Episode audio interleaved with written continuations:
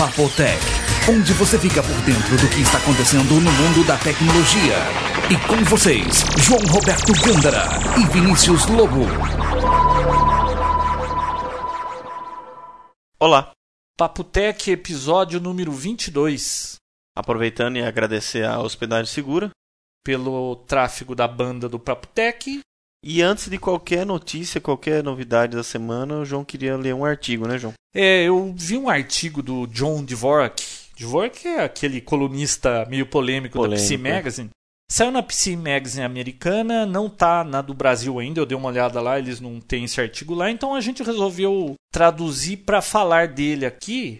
E vai deixar os Apple maníacos de cabelo em pé, né, João? É, então, é um assunto muito polêmico, virou uma confusão aí no meio, assim, nos fóruns americanos todos, e eu achei que é um negócio que vale a pena a gente comentar aqui para ver se isso procede ou não procede. É no mínimo interessante, né? Isso, é muito curiosa a colocação que ele está fazendo no artigo dele. Deixa eu ler rapidinho aqui para vocês verem de que se trata. O título: Irá a Apple adotar Windows em suas máquinas? Ixi. Nossa, para um Apple maníaco é uma blasfêmia isso, né? Nossa. Bom, vamos lá, ó, rapidinho. A ideia de que a Apple poderia abandonar seu próprio sistema operacional pelo Windows da Microsoft me chegou por Yakov Epstein, um professor de psicologia da Universidade Rutgers, New Jersey, que me escreveu convicto de que o processo já começou. Eu achei divertido, mas depois de avaliar várias coincidências, eu estou convicto de que ele pode estar certo. Isto poderia ser a mais fenomenal virada da história da computação. Epstein fez quatro observações. A primeira foi que a campanha da Apple para usuários de outras plataformas trocarem pelo OS X terminou. Eles pararam com essa propaganda. Uhum. E ninguém trocou. A segunda foi que o iPod perdeu seu conector de FireWire porque o público-alvo agora são os usuários de PC. Também, embora o iPod tenha sido projetado para atrair pessoas para o Mac, isto não aconteceu. E é claro, a Apple mudou para o processador da Intel Dual Core. É.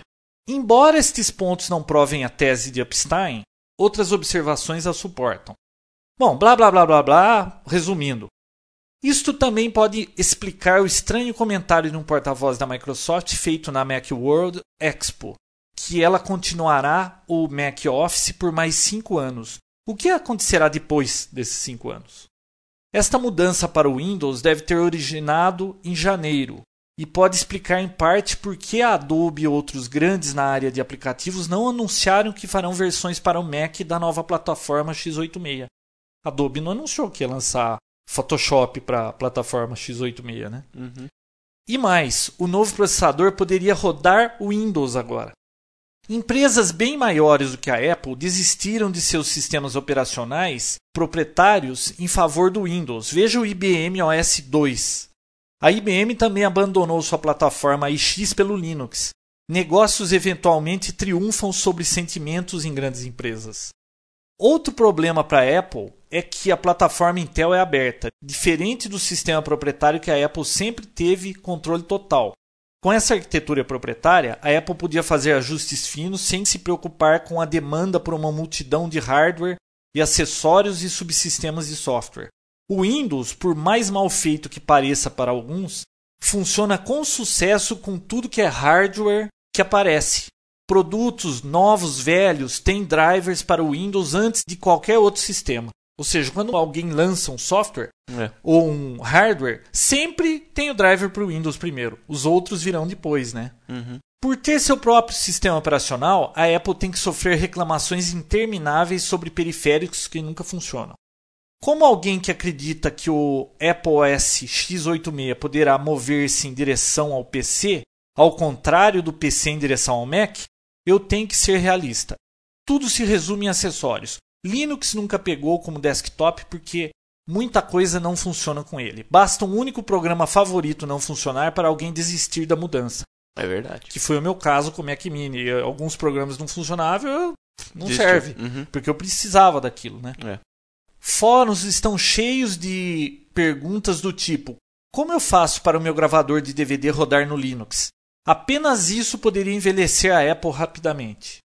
A Apple sempre disse que era uma empresa de hardware e não software. Agora, com sua galinha de ovos de ouro que é a linha de iPods, ela pode se dar ao luxo de abandonar o caro desenvolvimento do seu OS e fabricar sofisticados computadores com alta margem de lucro para finalmente sair dos 5% que ela tem de mercado e competir diretamente com Dell, HP e os indigestos fabricantes chineses de PC.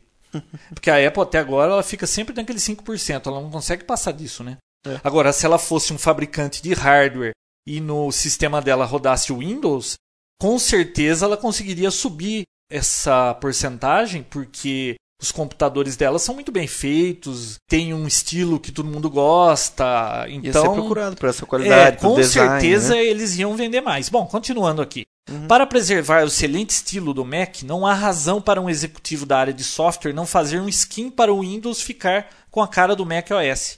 Do Mac para o iPod, a interface gráfica é que faz o software da Apple se destacar. A Apple popularizou a moderna interface gráfica. Por que não se especializar nisso e deixar a encrenca do desenvolvimento para a Microsoft? Isso, no fim das contas, ajudaria a Apple a crescer de verdade. O único obstáculo será a estratégica dificuldade em dar a notícia aos usuários fanáticos. Muitos já não ficaram satisfeitos com a mudança para o chip da Intel, e algo dessa natureza os deixarão loucos. e agora o último parágrafo aqui. Felizmente a Apple tem o showman Steve Jobs, ele irá anunciar que agora tudo roda no Mac. Ele dirá que a mudança para o Windows trará o melhor dos dois mundos. Ele dirá que não é o Windows do seu pai. Ele os seduzirá e os bajulará, até mesmo ouvirá algumas vaias. Mas isso será tudo, pois depois o Mac será sucesso e nós daremos as boas-vindas ao não mais isolado e maravilhoso Apple. O que, que você achou? Uau! Pessoal, isso foi um artigo que o John Dvorak escreveu na PC Magazine. Eu achei incrível, porque toda semana ele escreve um artigo e fica a semana inteira. Esse aí ele escreveu, três dias depois saiu do ar e entrou outro no lugar. Mas está lá ainda nos artigos que ele publicou. Uhum. Isso deve ter causado uma confusão entre os fanáticos. Eu não vi os fóruns aí como é que andam aceitando essa colocação dele. Na realidade, isso aí é uma teoria da conspiração, né? São rumores, né? São rumores, mas ele disse que o tal de Epstein lá, que é um psicólogo, fez essas colocações. Ele disse que a Apple já deu início a esse processo de estar tá virando. De mudança, né? É, porque processador Intel, o Mac só vai ter suporte por mais cinco anos, essa coisa toda. E realmente, eu acho que se a Apple, se rodasse Windows no Apple, até eu compraria um, um Apple. Com certeza. Porque o hardware com certeza é legal. É muito bom. Mas o que, que, será que vai virar isso? Bom. É, difícil, difícil. Pessoal, dizer. vou colocar o, a tradução lá no fórum do Papotec. Com certeza isso aí vai virar uma confusão lá de argumentos, mas eu acho que vale a pena discutir e ver o que, que isso aí pode causar, né? E a gente só pode esperar para ver o que acontece, né? Mas se eles tenderem a fazer isso mesmo, provavelmente, com certeza, eles vão crescer muito, né? Ah, é com certeza vai sair aquele market share de 5% que não sai daquilo. É. Com certeza a Apple, porque eles têm uma margem de lucro muito grande, né? E ela já tá bem com essa história de iPod aí, já domina esse mercado. Agora porque eles são fabricantes mesmo, né, de hardware. De hardware. Não o sistema operacional marcas... é. é um negócio que se puder deixar na mão de outro, faz sentido tudo isso aí que eles estão falando. Faz muito sentido. Agora, esse Dvorak é bem corajoso para falar isso aí, né? Vamos ver o que, que, ele vai dizer. Hoje é domingo e tem o tweet. E é. o Dvorak participa do tweet. Com certeza ele vai estar tá falando desse assunto. A gente vai ouvir semana que vem, a gente comenta para ver o que, que ele disse lá. Legal. Juliano Magalhães mandou pra gente essa semana um link de uma tecnologia revolucionária aí pro futuro. Na verdade, quem assistiu aquele vídeo do Vista viu algo parecido. Agora tem um vídeo com muito mais informações, mais detalhado no ah, YouTube. eu vi o vídeo. Eu explicar o que, que é, né? Hum. É como se fosse um LCD que você interage com as mãos. É, então não você... tem um teclado, É, né? não tem mouse, não tem nada. Você simplesmente põe o dedo e arrasta para outro lugar, é como se você tivesse clicado e arrastado a janela. É, imagine assim uma tela grande na sua frente como se fosse uma mesa. Várias fotografias jogadas, você põe o dedo naquela fotografia, você puxa, arrasta ela por outro lugar. Se você coloca os dois dedos na fotografia e vai com o dedo em direção oposta ao outro, a fotografia aumenta de tamanho. É uma tecnologia muito interessante, interativa por toque. Muito bacana, a gente coloca lá nos links do Papo Tech, vale a pena dar uma olhada naquele vídeo. E eu ouvi um boato de que a Apple comprou essa tecnologia e que seria usado no próxima geração de iPods, alguma coisa assim. E depois a, é, a Microsoft copia tudo da Apple, né? Não, não, um copia do outro e mas a Microsoft sempre vai copiar mais dos outros porque ela é devagar. Ela é devagar para desenvolver as coisas, tem que copiar mais. Amazon vai desafiar iPod. Você viu isso? Eu vi.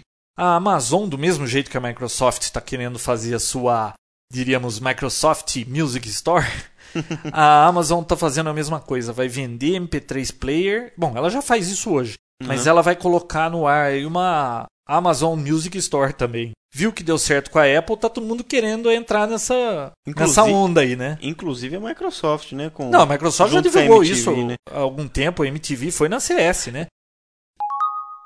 É, e aproveitando essa linha de música, a RIAA. Ah, é a Associação das Gravadoras Americanas, né? Isso. Disseram que ripar CD agora não é, não é justo, não é um uso justo, não é, é legal. Tem aquela é lei, eu não sei o que, que é nos Estados Unidos que chama fair use, que é o uso justo lá. Você pode fazer cópia de um DVD como backup para você, porque o DVD risca muito fácil, aquela coisa toda, né? Uhum. Agora a RAA está alegando que você copiar um CD para pôr no seu MP3 player não é uso justo, eles estão querendo armar encrenca em cima disso. Nossa. Eu assisti o último episódio do Dignation, é um videocast e eles falaram desse assunto, mas o cara tava puto da vida. Ele tava falando que na RA só tem velho conservador aposentado que não tem noção da revolução que está acontecendo com o MP3 para estar tá falando uma bobagem dessa. Eles espernearam lá por causa disso. E tá todo mundo aí no mundo da internet caindo em cima da RAA porque eles estão exagerando, né? É, eles também estão atrás das pessoas que vendem o iPod no eBay já com música. Ah, aí isso eu até aí... concordo, concordo que é, é, é tem gente vendendo o, os iPod, iPods já carregado de música, de né? música pirata. Inclusive Agora... eu vi alguma coisa que a Blockbuster americana ela ia alugar ou vender filmes. Você ia com o seu iPod vídeo lá na loja da Blockbuster, conectava lá, pagava e tirava, pegava o filme para você assistir no iPod. Legal, Ué, né? É legal, mas se eles estão pegando o pé Nossa. que não pode vender iPod, como que será que vai ser isso? Agora, também existe um site que vende iPods, só que na hora da compra você compra também CDs e essas músicas já vêm inseridas no seu iPod. Eles estão querendo bater de frente com esses sites também. Aí já não é tão legal, né? Pô, o cara tá pagando pelo CD, ele poderia ter o MP3, né? É. Vocês se lembram quando eu falei do Segway aí no último episódio? Aquele patinete motorizado automático, super, super ultra cai. avançado. É, aquele o... que você não cai de jeito nenhum. A gente é, viu um vídeo, nós vimos um vídeo que o cara cai, né? E é. até tá escrito, você não cai, e o cara conseguiu Eu... cair com aquilo. Ele ficou indo para trás e para frente até dar uma bobeira lá no sistema do negócio, ele levou um tombo. Bom, o inventor desse Segway divulga seu próximo passo. Ele parece que está desenvolvendo uns equipamentos que filtram a água, faz água potável, que gera eletricidade para fornecer para países pobres, Índia, África. Agora ele está engajado nesse negócio de caridade aí e ele está dizendo as novas tecnologias que ele pretende empregar nisso aí. Eu achei curioso. Eu vou colocar o link lá, vale a pena dar uma olhadinha. Inventor nato, né? É. Bom, outra coisa que, que eu achei bacana fizeram uma cópia do Roomba. Lembra aquele robô lá que limpa a casa, que sai girando e fazendo limpeza, depois volta pro carregador. Que, tinha, que tem uma versão nacional não tão. Ah, é, você falou que tinha é. uma nacional, né? É. Então, já tem uma cópia chinesa, hein? Parece mais barato. Assim, parece não, ele é mais barato, mas uhum. tem cara de mais barato também. Você vê que o plástico é meio assim, meio. meia boca, não tem a qualidade do Roomba. Ele é mais barulhento, a bateria dura menos, mas custa menos e limpa tão bem quanto o Roomba. Poxa. Então. Tá na faixa de? Metade do preço. É, é. o artigo que eu li dizia metade do preço. Eu não ah, sei. Tá, Parece okay. que o Roomba custa coisa de 499, 399, não sei. Pô, porque é bacana, né? Você compra um bichinho desse, deixa dentro da sua sala lá, no, no seu cafofo, no seu quartinho, tá sempre limpo ali. É. Interessante isso aí, né? Vamos ver se chegar aqui no Brasil com preço legal. Ah, difícil. Já põe 60% de imposto em cima. Pois é. Outra coisa interessante que a gente recebeu essa semana aqui foi do Bruno Nogueira. Ele mandou um link com vários hacks e truques. Eu dei uma olhadinha lá, tem bastante coisa interessante, viu? O site é uma linguiçona assim. É, uma página coisas. web compridona. É.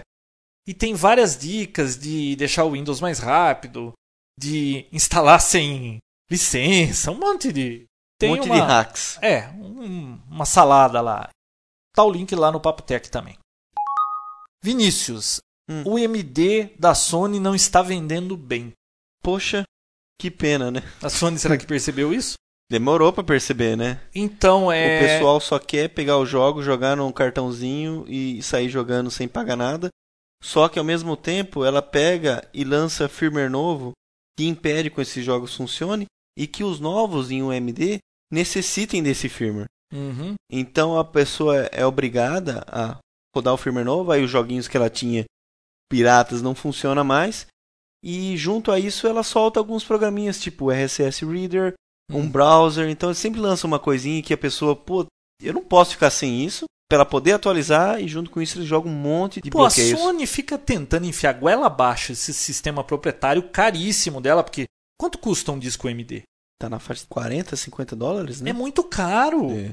Aquele amigo nosso comprou o Homem-Aranha, quanto custou aquilo? Foi Não, o Homem-Aranha veio junto. Ele comprou o Green Day. O Green Day, mas ele me falou o preço era muito caro. É. E agora esse negócio não tá vendendo, não pega. E a Sony percebeu, vamos ver o que ela vai fazer com isso, né? Se baixa o preço, porque não é possível que aquele disco custe tudo aquilo. As câmeras digitais da Sony agora tá caindo o preço, porque deve ter até, vamos dizer assim, memory stick genérico no mercado. Mas, pô, era muito caro aquele memory stick. Ela fazia uma coisa proprietária que só ela vende e vendia caro. E o, o que usa nele é o Memory Stick Duo, né? Essa versão mais nova. E você chega até 1 GB, né? Então, e é caríssimo. Então a Sony não consegue vender o que desejava aí do seu UMD. Tá o link lá no Papo Tech também. Bom, essa aqui eu achei no mínimo de mau gosto.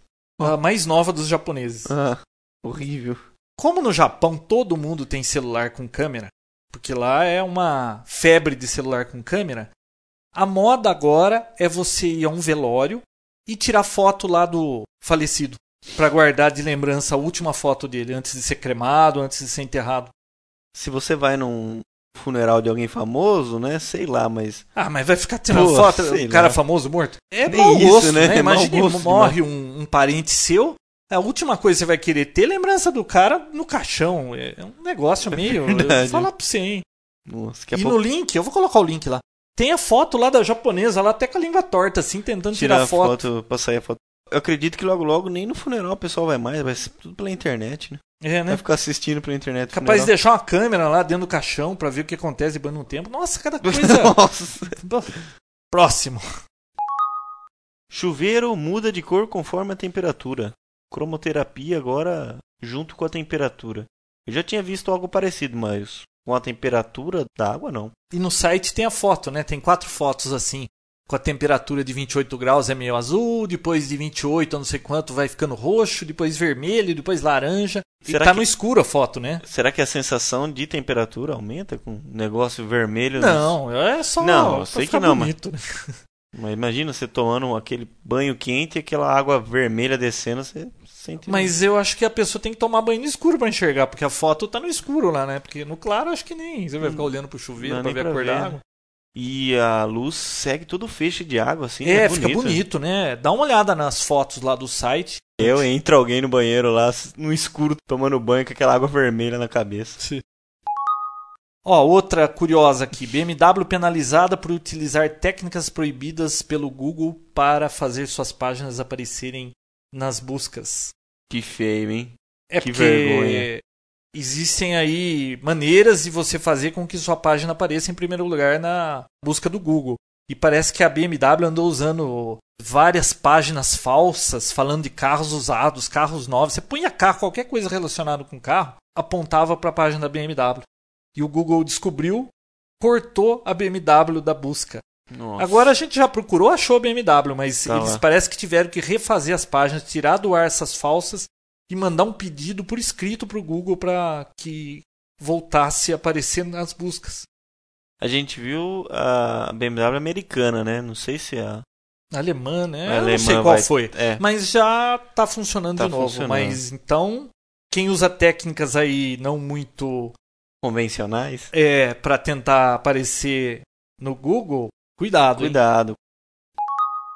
Outra coisa interessante que eu vi essa semana, algumas fotos da explosão da bomba atômica. Normalmente a explosão que a gente conhece é aquele cogumelo, né? É. Mas eles divulgaram algumas fotos dos primeiros milissegundos antes da explosão da bomba. É uma bomba teste, tá? Não é aquela bomba que explodiu no Japão, não. É, uma bomba teste em cima de uma torre, né? O obturador a velocidade era 1 sobre 100 milhões. Para conseguir pegar assim quando tá crescendo aquela explosão.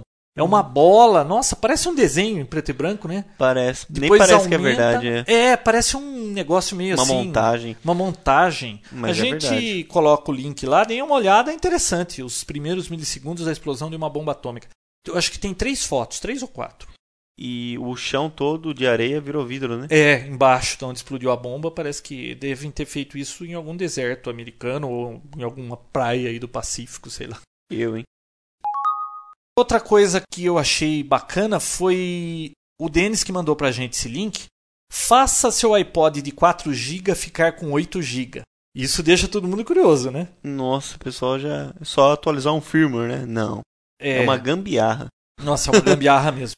É o seguinte, ele mandou um link onde tem um hack para você pegar um iPod, você abre o iPod, parece que a memória de 4 GB é um chip só. Do lado tem um espaço vazio, que pro iPod de 2 GB eles põem dois chips de 1 GB, tá? Uhum. Então, o de 4 GB eles colocam apenas um de 4 GB. Então fica vazio aquele Slot, né? slot para colocar outro chip. Se você tiver um outro chip de 4 GB e soldar ali, o seu iPod fica com 8 GB. Uau. Agora, onde obter esse Então, chip de 4G? olha a ideia dele, da pessoa que colocou essa informação Roube um no site. iPod. Não, não, a ideia dele não foi essa. A ideia dele é consiga um iPod queimado de 4 GB, pegue seu iPod de 4 e aí você dissolda o chip, é SMD, tá? Você vai precisar de uma estação daquelas sopradoras de ar quente para poder soprar no chip e descolar ele dali, aí você vai ter que soldar no outro, vai ter que abrir seu iPod, que é um risco, né? Você abrir aquilo lá, o pessoal abre com ferramentas especiais, né? É tipo chave de fenda, assim, né? Nossa, tem um vídeo do é o Dignation? Não, não é o Dignition, é o Ah, outro. eu vi um vídeo aí de um videocast, o cara mostrando como é que abre um iPod. Eu lembro que ele Nossa. colocava a chave de fenda do lado, entortava aquela tampinha, ficava tudo torta. Tem Bom, ideia como é fina essa tampinha de trás desse É alumínio. uma operação meio perigosa, tá? Mas aí vai a dica. Você consegue um chip de 4 GB, coloca no seu iPod Nano, ele fica com 8 GB. E o cara que fez isso tá vendendo o chip que ele consegue importar da China por 80 dólares. Então, se você que tem um iPod de 4 GB quer ficar com 8, por 80 dólares a mais, você compra esse chip desse fulano aí que tem a página, Uhum. você corre o risco, abre o seu iPod, tenta soldar o negócio lá para ficar com 8 GB. Aí eu fiquei pensando, mas peraí, o de 4 GB custa 249, né? Isso. Com mais 80 dólares, isso passa o preço de um iPod vídeo que tem 30 GB. Por que, que você vai fazer um negócio desse? Pela pura emoção, né? De querer... Adrenalina? Será Poxa. que ele já conseguiu vender para alguém um chip daquele de 80 dólares? Ah, sempre vende, né? Sempre tem alguém que... mais doido que ele. Que Não, o cara, ah, não, eu preciso de um iPod com 8 GB porque o, o de 30 não cabe onde eu quero enfiar? Então, Ô, louco. Bom, pode ser assim, né? Vamos pro PC saudável? Vamos lá. Mantenha seu PC saudável com as dicas e truques do Papotec. E o que, que temos nessa edição, Vinícius? Acesso remoto. Acesso remoto. Você vai controlar alguma coisa remotamente? Exatamente. O seu PC. o meu PC. O seu PC. Seguinte. Muita gente já se perguntou, muita gente já quis fazer isso. Acessar o seu computador do trabalho em casa. Isso é possível, João? Claro. Claro. O próprio XP já tem uma tecnologia dessa que é o Remote Desktop. Só que eu não indico. Por quê? Existe uma tec... Por que você não indica? Eu acho ele um pouco pesado. Você não entra e já interage com o computador do jeito que ele está. Ele cria uma sessão nova. Tá? Às vezes você quer mexer num programa que você deixou aberto, um emule, só quer dar uma manutenção, colocar mais coisas para baixar lá e ele não permite isso. Às vezes você quer ver o que suas filhas estão fazendo enquanto estão em casa e você está no trabalho, né? Exatamente. E esse outro não deixa, né? Ele abre uma nova sessão. É. Então, existe um programa perfeito para isso que é o VNC. É um programa que já existe há bastante tempo, tem para todas as plataformas, não tenho certeza para Mac, mas para Linux e para Windows existe. Na verdade, é uma tecnologia, né? O VNC é um programa que começou e como ele é open source, muita gente já modificou. Existem o Tight VNC, Ultra VNC, vários sabores dele. Eu gosto muito do Tight VNC porque é a versão mais simples que tem, é a versão mais limpa e mais rápida. Então, como é que funciona? Você instala um servidor, é o mesmo arquivo de instalação, tem o viewer, que é o visualizador, e o servidor. Então, você vai na estação que você quer acessar remotamente, instala esse programa, no final dela você designa uma senha, e através de uma estação, com o mesmo software que você instala, tem o visualizador, você apenas coloca o IP dessa máquina, que no caso, se for uma máquina que esteja na internet, teria que ser um IP fixo ou um IP que você olhe antes de sair da empresa para quando chegar em casa saber qual que é, ou você teria que perguntar para uma pessoa que esteja próxima ao computador, que nem eu dou manutenção em um pessoal que está em Jundiaí. Eu ligo para ele, oh, qual que é o IP que está agora, porque é um IP dinâmico. Eles uhum. me passam e eu faço a conexão. É o único problema, tá? Com IP fixo é bem mais fácil isso. Mas espera aí, se a pessoa tiver por trás de um roteador, ela vai estar com IP de rede local. Então aí ele vai ter que colocar na DMZ ou fazer alguma outra mutreta aí para que você enxergue de fora, né? Exatamente. Ou mesmo, se você estiver atrás de um firewall, precisa fazer a configuração. Eu já vou abordar esse assunto. Então, terminando, você coloca, instala o visualizador, coloca o IP, coloca a senha que você havia designado e pronto. Você tem acesso total é o mesmo acesso que se você estivesse sentado na frente do computador. Teclado, mouse, igualzinho. Aliás, é muito divertido, porque eu acessei o micro que está lá no quarto das meninas uhum. e elas estavam jogando Neopets, um joguinho aí na internet que sei, você fica sei. cuidando, dando alimentação para uns bichinhos virtuais aí. Uhum. E ela ia clicar numa coisa, eu clicava em outra coisa e ela ficava lutando contra mim lá. Ela não sabia o que estava acontecendo. Foi muito divertido. Mas você consegue ver tudo o que está acontecendo. Você fica só olhando o que andam fazendo. É uma maneira de você vigiar Policiar, alguém, né? né? Isso já aconteceu uma vez comigo, eu comecei a brincar assim, só que a pessoa desligou o computador achando que tinha vírus, tá? Hum. Mas também, uma vez eu instalei num cliente que ele tava com um problema que um funcionário ficava jogando paciência durante o dia. Então, na hora de visualizar, tem uma opção de só visualizar.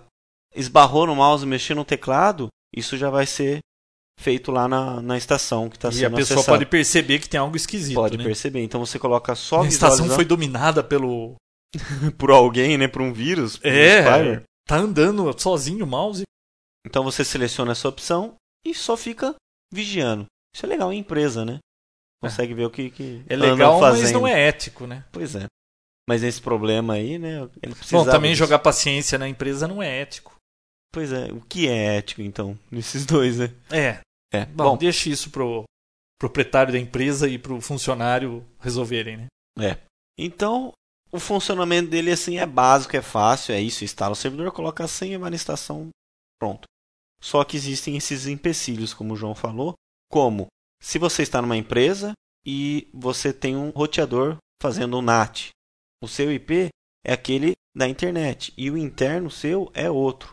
Então, como que eu vou fazer esse acesso? No roteador, tem como você especificar que toda comunicação que vir de dada porta, que no caso do VNC é a 5800 e 5900, vá até uma outra estação dentro da sua rede. É um redirecionamento, é um forward. Então, você especifica o IP da sua máquina interna lá no seu roteador e fala que toda comunicação que vier dessas duas portas vai ser direcionada para esse computador.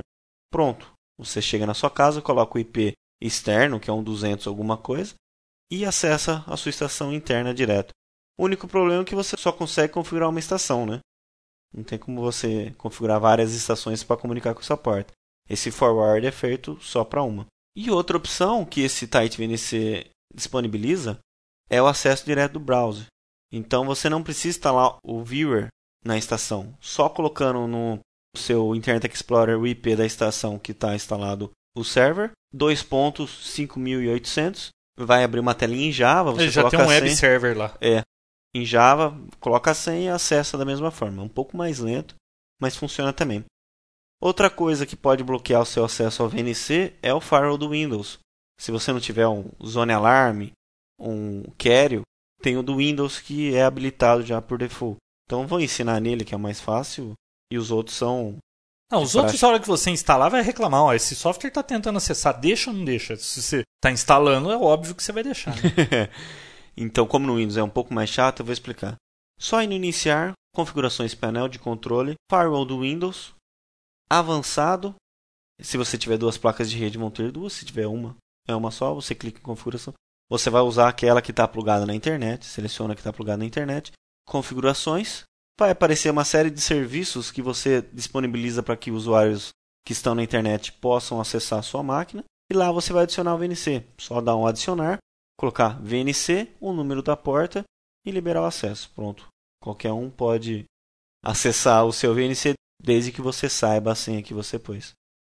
Então é assim, fácil, simples, funcional. O João já testou também, né, João? Funciona direitinho. Eu dou manutenção em alguns clientes à distância através desse software. E tudo depende da sua conexão na internet. Se sua conexão na internet for lenta, vai ficar muito lento. Eu usei aqui para uma máquina que eu tenho aqui. Como eu já falei, eu não uso antivírus e não deixo instalar nada perigoso na minha máquina. Uhum. Porque eu quero desempenho e antivírus me atrasa o progresso aqui. Então eu tenho uma máquina que às vezes está rodando o Edon, que emule essas coisas, e eu acesso daqui. Eu vejo que está baixando, fico controlando lá e é numa máquina promíscua que está lá em outro lugar, não aqui na minha. Então para isso que eu usei esse Tide VNC. Legal. E na hora de fazer a conexão através do viewer, tem uma série de configurações do tipo desabilitar o wallpaper, que é o papel de parede. Isso é bom, porque às vezes tem um papel de parede de uma imagem, até ele carregar isso na sua conexão à internet, É nem para sempre deixar é o desempenho melhor, né? diminui a quantidade de cores. Só que quando você desabilita o papel de parede, desabilita para a pessoa lá também, então ela Uhum. percebe. Então é isso. Quanto Bem legal. custa? Nada. Grátis. Você vai Grátis. deixar o link? Deixamos o link lá. Legal. Vamos para o fotografia digital? Vamos. E agora, fotografia digital Papotec. Informações sobre equipamentos e dicas de como fotografar melhor. Sobre o que será? Hoje a gente vai fazer um mini review da Canon S2. Poxa, legal. Bom, essa câmera é PowerShot S2 e S, né, o modelo dela. Tem 5 megapixels. É uma câmera da Canon para pode ser iniciante, intermediário e até um pouco avançado, porque faz muita coisa esse brinquedinho aí, viu? Atende a todo mundo, né? Atende. Olha, eu vou dizer aqui básico o que ela tem de recurso, aí a gente vai falar um pouco mais. Ela tem um zoom de 12 vezes. Normalmente você encontra nas câmeras aí o zoom de 3, 4 vezes, né? Câmeras mais simples até sem zoom, né? Ótico, eu tô falando, tá? A Zoom S1 digital não vale. A S1 chega até 10 só, A né? S1 era 10, essa daí saiu no lugar da S1, essa aí eles fizeram com 12 vezes. Seria equivalente a 36 a 432 milímetros numa câmera de 35 milímetros.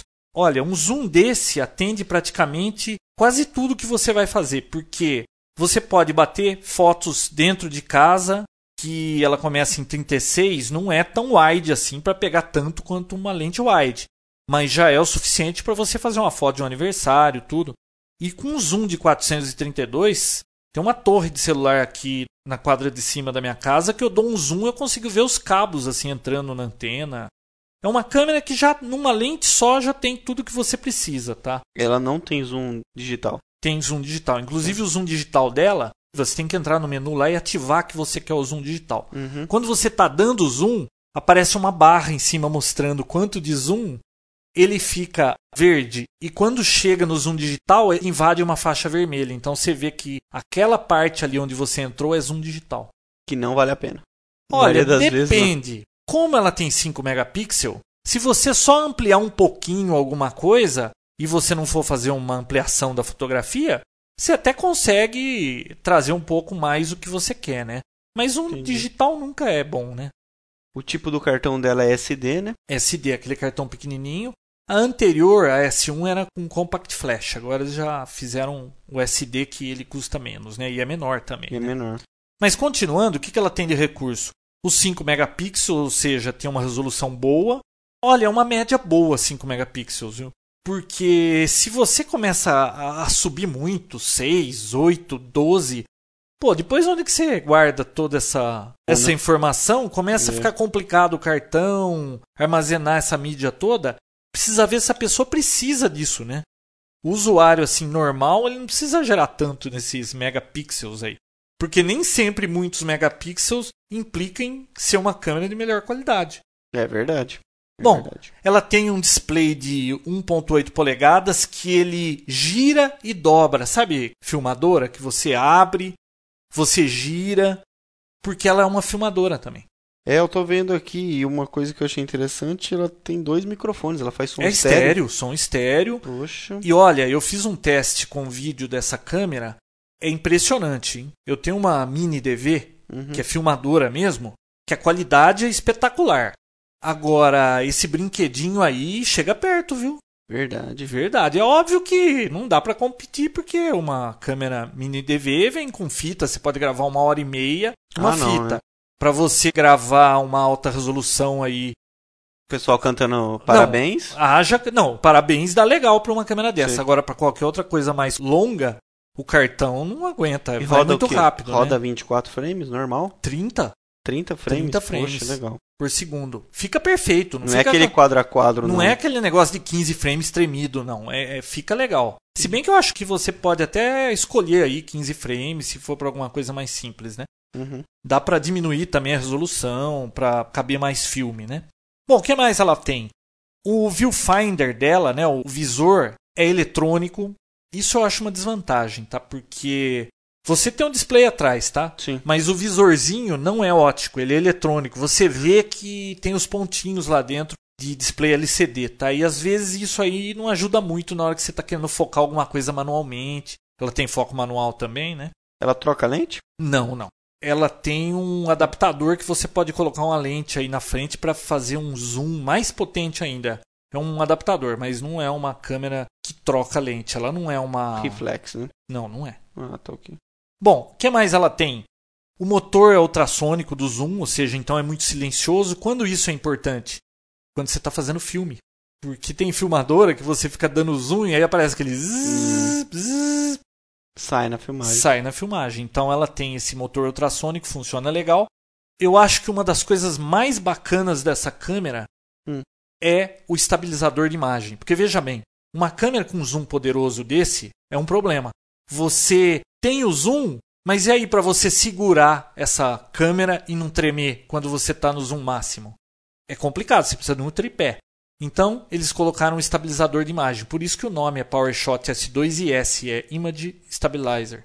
Legal. Então, você Isso já tinha na S1 também, né? tinha, ela também, ela era muito famosa por causa do estabilizador de imagem.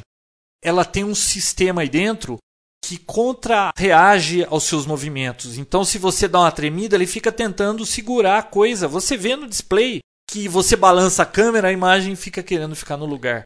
É ótimo para o zoom máximo. Você quer tirar uma foto de um passarinho que está longe, lá em cima da árvore. Você dá o zoom máximo, você consegue bater essa foto na mão por causa do estabilizador. Então, Legal. isso aí é uma das coisas que valem a pena nessa câmera. Outra coisa, ela tem foco rápido, ela tem um auxiliar para iluminar, ela tem um LED aí que ilumina meio no escuro para você conseguir fazer foco no que você está Uhum. querendo, desde que o foco esteja próximo, né? Sim. Se o zoom tá no máximo, está pegando uma coisa muito distante, tem pouca luz, como qualquer outra câmera, ela vai ter meio dificuldade para focar e você pode ir para o modo manual, né? O que mais?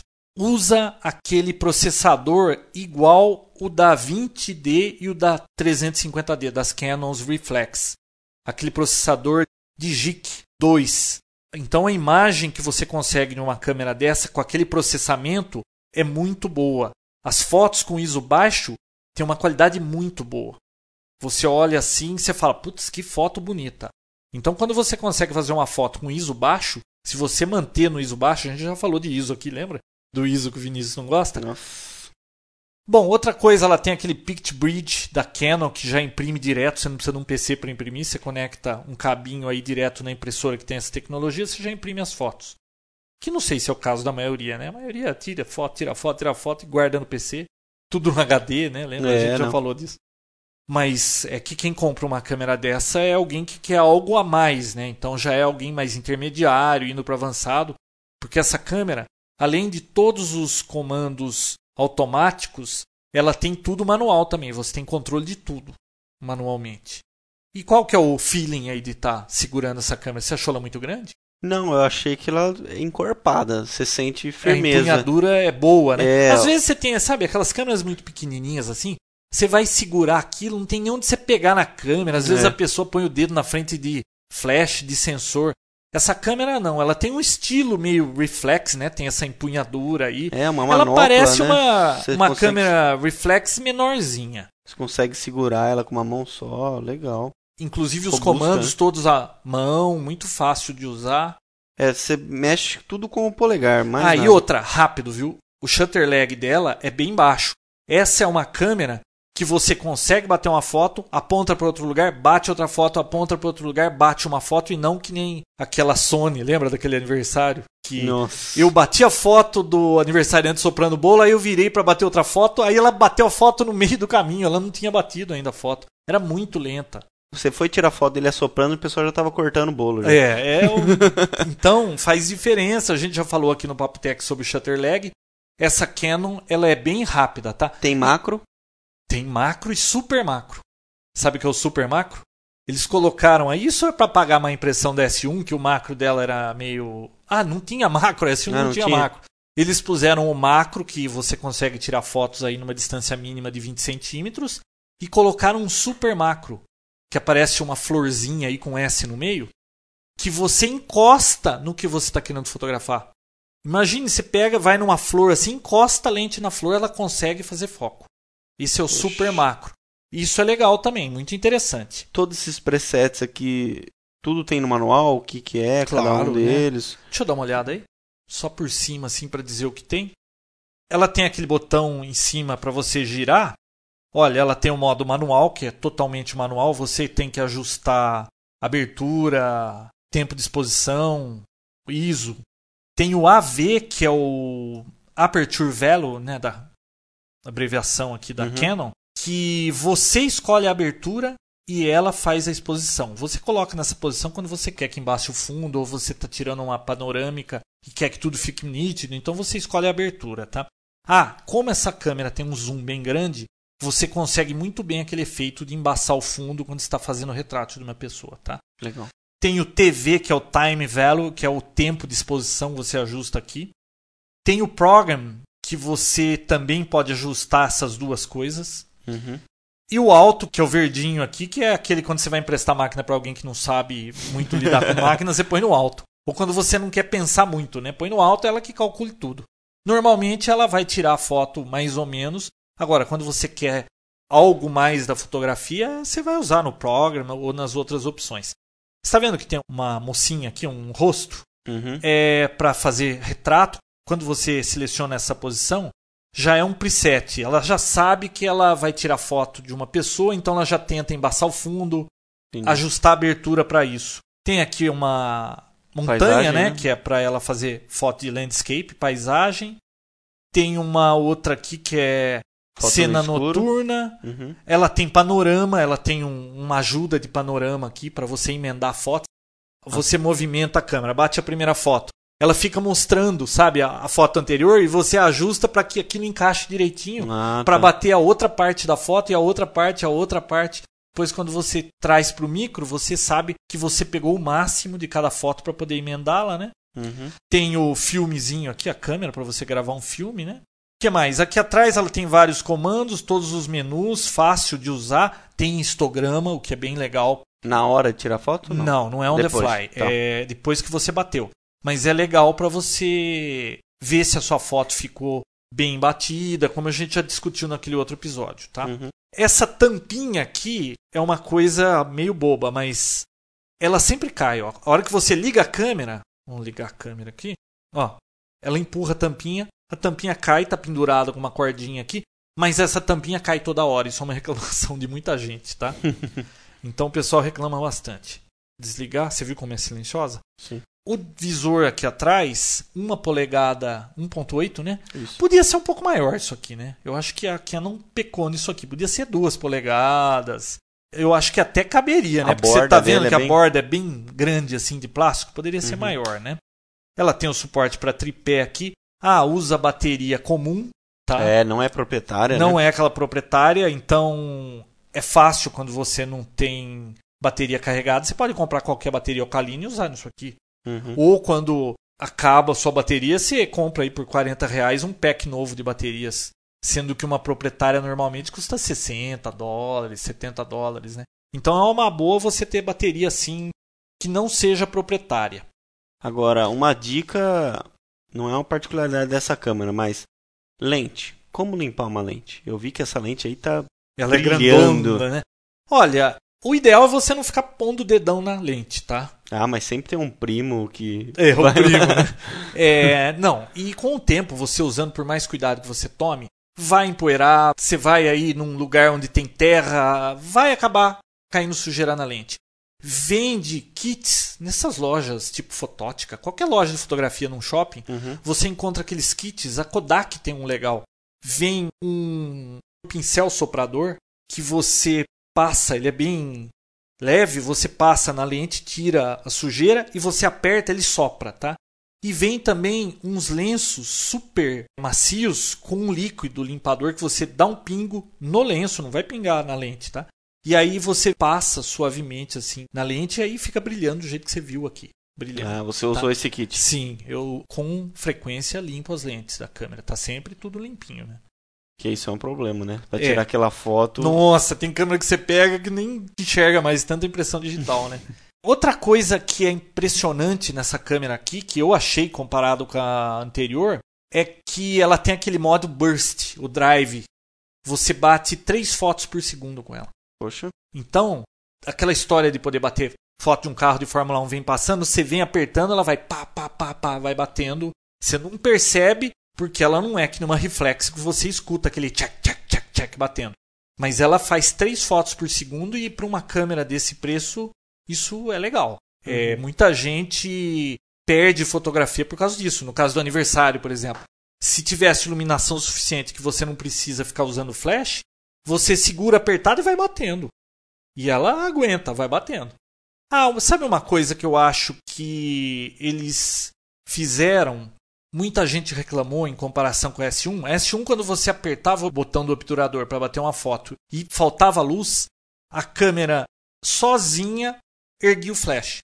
Só que aquilo era meio chato, porque às vezes erguia a hora que você não queria. Você sabia que faltava luz, você queria fazer alguma coisa, tinha que ficar segurando. Eles eliminaram isso. Essa aqui, quando você vai bater uma foto e falta luz, ela indica lá dentro em amarelo que está faltando luz. Você ergue com a mão o flash. Ergue e abaixa com a mão. É bom e é ruim, porque às vezes, para o mais desavisado, às vezes você vai bater a foto, ela levantava sozinho já o flash e usava o flash, tá? Entendi. Então essa daqui ela não tem isso aí. Bom, ela tem boas cores, boa exposição, geralmente foco preciso. Geralmente, por quê? Porque não é sempre. Quando você tá dando um zoom muito distante, com pouca luz, qualquer câmera vai ter problema em focar alguma coisa, você acaba tendo que ir para o modo manual, tá? Quando você descarrega as fotos da S2, normalmente as fotos já são bonitas, sabe? O processamento dela já deixa a foto bonita. Você descarrega, você fala, pô, essa foto ficou legal. Ela já vem até com muita cor às vezes, né? Não, Muito mas isso tudo tem ajuste aqui. Você pode deixar com mais cor, menos cor, cuidado, tá? Tá ok. Eu falo cuidado porque o Vinícius às vezes desmonta as coisas aqui, não põe o É, dedo começou, na lente, né? tá? Para com isso. Bom, Eu vou tirar uma foto aqui, depois você vai colocar no site do Papotec. Vou tirar, tá. Vou tirar uma foto aqui de um carrinho. A quantos metros que eu tô dos carrinhos, João? uns dois metros e meio. Vamos ver se essa foto Tá é- vendo? O desavisado não tá vendo que ela tá pedindo flash, né? Não pediu flash. Não acendeu nada amarelo lá dentro? Então ah, bate. tem uma câmera aqui. Amarelinha É, no fio, canto. Veja se tá no alto aqui, que é, Ah, tá? Porque se tiver no modo de programação, ela espera que você saiba o que você tá fazendo. ah, então tá. Não pediu flash, tá? Não, mas aperta o obturador até a metade primeiro. É, não pediu. E não é Pô, por nada. você colocou a cabeça na frente, não? Não, e você tá com o dedão na frente do sensor dela. Ah, tá. Onde que eu coloco essa mão aqui? Essa mão ah, você sim. não coloca aí.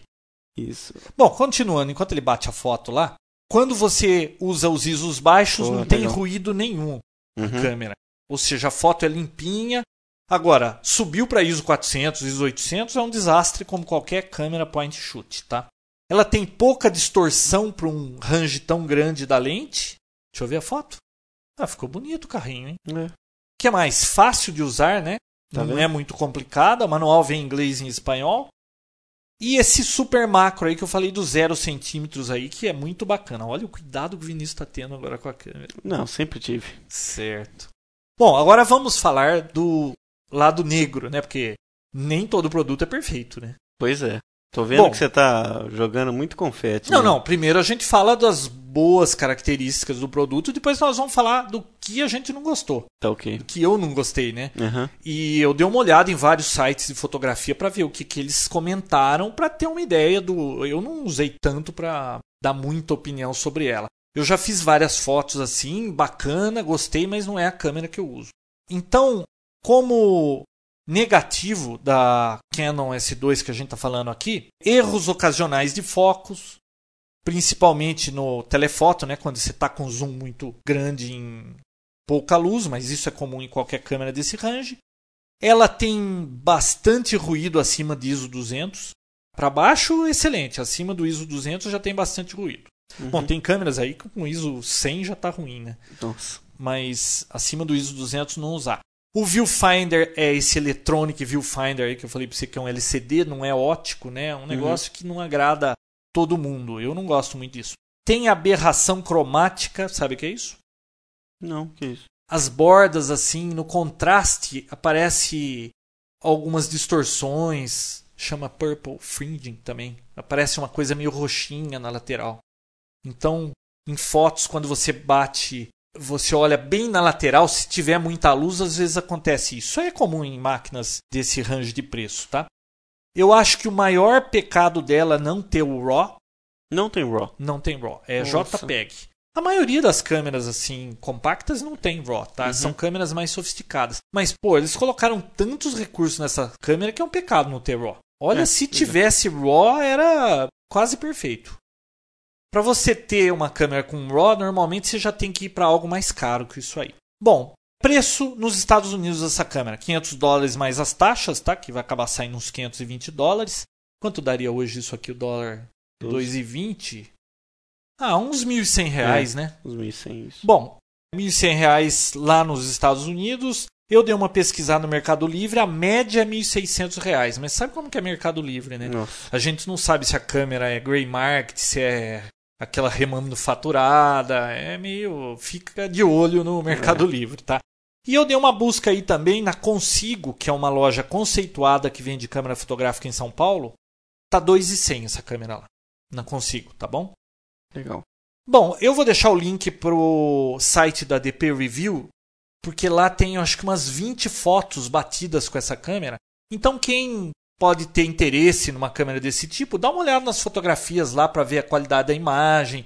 Vai ver que várias fotos foram feitas com o zoom para ver como ajuda a ter um bom zoom, né? E dá para a pessoa ter uma ideia do que ela quer. Vários sites recomendam essa câmera porque é uma boa opção por causa do estabilizador de imagem, do zoom vezes 12, 5 megapixels, é uma câmera bem encorpada, tem vários recursos e faz um filme assim fantástico. Legal.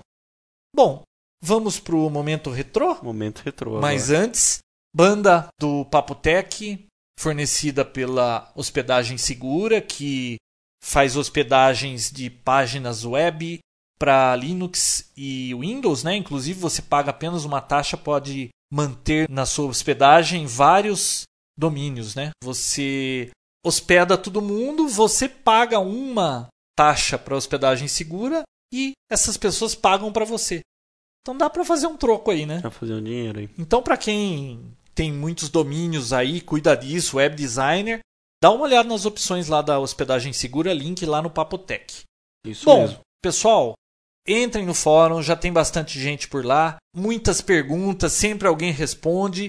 Eu vou colocar essa história aí que tá pegando fogo do Dvorak ter falado que a Apple talvez vá abrir mão do OS, então eu vou colocar esse artigo, artigo lá. lá né? Entra Isso. lá, dá sua opinião, o que você acha disso. É legal a gente discutir isso aí, todo mundo tem ideias, fica bacana. É, agradecer o pessoal aí por ter se registrado, né? A gente tinha falado que tinha 19 pessoas É, mas já tá quase nos 60, Quase tá 60. indo bem rapidinho. Isso, e o pessoal do Frapper, que migrou mesmo, já estamos com 61 pessoas. E durante essa semana, o usuário Papotec vai ser excluído. Fica só o grupo. Bom, vamos agradecer o pessoal do Frapper. Vamos. E essa semana entrou bastante gente, né? Mas vamos continuar os que tinham entrado na semana passada, que é o Emanuel Medeiros de Campina Grande, Paraíba, Miguel Júnior, que não falou da onde é. nem o Robson, Sérgio Martins, Maputo, Moçambique. o Renato Brant de São Paulo, O Márcio Sato, de Curitiba, Paraná. o Gustavo Mats, Foz do Iguaçu, Paraná. Paulo Harakiti. Nossa, a cidade é Tokorozawa, Saitama, Japão. Poxa, O Peter, é do Que- Japão também, mas não tá nada aí, né? você sabe se ele é do Japão? Ele é do Japão, porque eu já vi lá. Ah, tá. Peter. Daniel Passos do Rio de Janeiro Fernando Dimas, Laranjeiras do Sul. e o Jairo Esquaçábia, Casabranca, São Paulo. Pessoal, obrigado. Semana que vem a gente fala dos outros que entraram aí no, no Frapper. E eu queria deixar só um recado antes da gente entrar no momento retrô. A gente tá com um probleminha porque o XML do feed do Papotec tá num site e o Papotec tá em outro. E isso está causando problema. Então essa semana a gente vai mudar o feed do iTunes pro próprio site do Papotec. Então, pessoal, quem estiver usando o iTunes ou qualquer outro agregador e não apareceu o episódio, é porque precisa cancelar a subscription e fazer de novo, tá? Agora, como é que eles vão saber disso se eles não conseguirem ouvir esse episódio? Pois é, né? Que coisa. Mas na página do Papotec vai estar lá o episódio novo e eu vou colocar um aviso. É, se passar uma quarta-feira e você não recebeu o Papotec, é porque tem alguma coisa errada. É, mas no site do Papotec vai ter o aviso disso aí. Com certeza. Bom, pessoal, o Momento Retrô de hoje é um programa que o Vinícius assistia muito quando era criança. Qual que é o programa? Mas se você assistia muito quando era criança, como é que você me pergunta qual é o programa? Existiam vários programas que eu assistia muito quando eu era pequeno. Os Bananas Splits.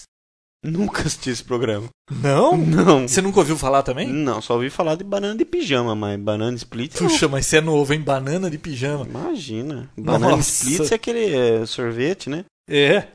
Mas que tinha um desenho? Não, tinha um programa que chamava Banana Splits. Pessoal aí com os 35, 40 vão lembrar. Era um programa do início dos anos 70. Tinha quatro personagens vestidos de cachorro. Sabe aquelas fantasias tipo de Mickey da Disney, quando você vê Sei. o cara lá, ó, é um homem assim numa fantasia peluda, tudo quente lá dentro? Sim. Tinha esses quatro personagens, eles ficavam fazendo umas micagens lá, um trombava com o outro, andava de carrinho. A abertura do programa era num tipo num parque de diversões, sabe? Nesse programa, além das músicas, aquelas coisas que passavam lá, era pra criança, tá? Uhum. Nessa época você era um ovo. Nem tinha nascido ainda. Isso passava quando você era criança? Era não? quando eu era criança. Nossa. E nesse programa tinham alguns desenhos e tinha um tipo de um seriado que passava, tá? O desenho que passava nele era Os Cavaleiros da Arábia. Tinha um burro que quando ficava nervoso começava a girar, derrubava todo mundo. Tinha os Três Mosqueteiros. E o tipo seriado que passava lá chamava Ilha do Perigo. Estavam sempre perdidos numa ilha lá tentando se resgatar tal. O Nossa. bacana do desenho, do desenho, o bacana desse programa, no fim das contas, o que eu me lembro hoje é o tema do programa que era legal. A música era inesquecível, então é por isso que a gente vai tocar aqui hoje como encerramento do Papo Tech. Ah, você tem a música aí? É óbvio, senão eu não estaria apresentando Pô, mas- como momento retrô, né? A Tinha- gente termina com a música. Tinha pô. som na TV nessa época que passava? Olha, por incrível que pareça, Hum. Tinha, Era mas branco e era, um copinho de Danone, você sabe o que é Danone? Ah, sei. com Não, uma não. linha no meio E até na televisão? e até na emissora TV e você punha aquilo no ouvido. Poxa. E a TV era colorida ou era branco e preto nessa época? Olha, no começo dos anos 70 já tinha colorida, mas a maioria das pessoas tinha preto e branco. Vamos escutar essa música aí, vai. Pessoal, até semana que vem. Valeu, tchau, tchau.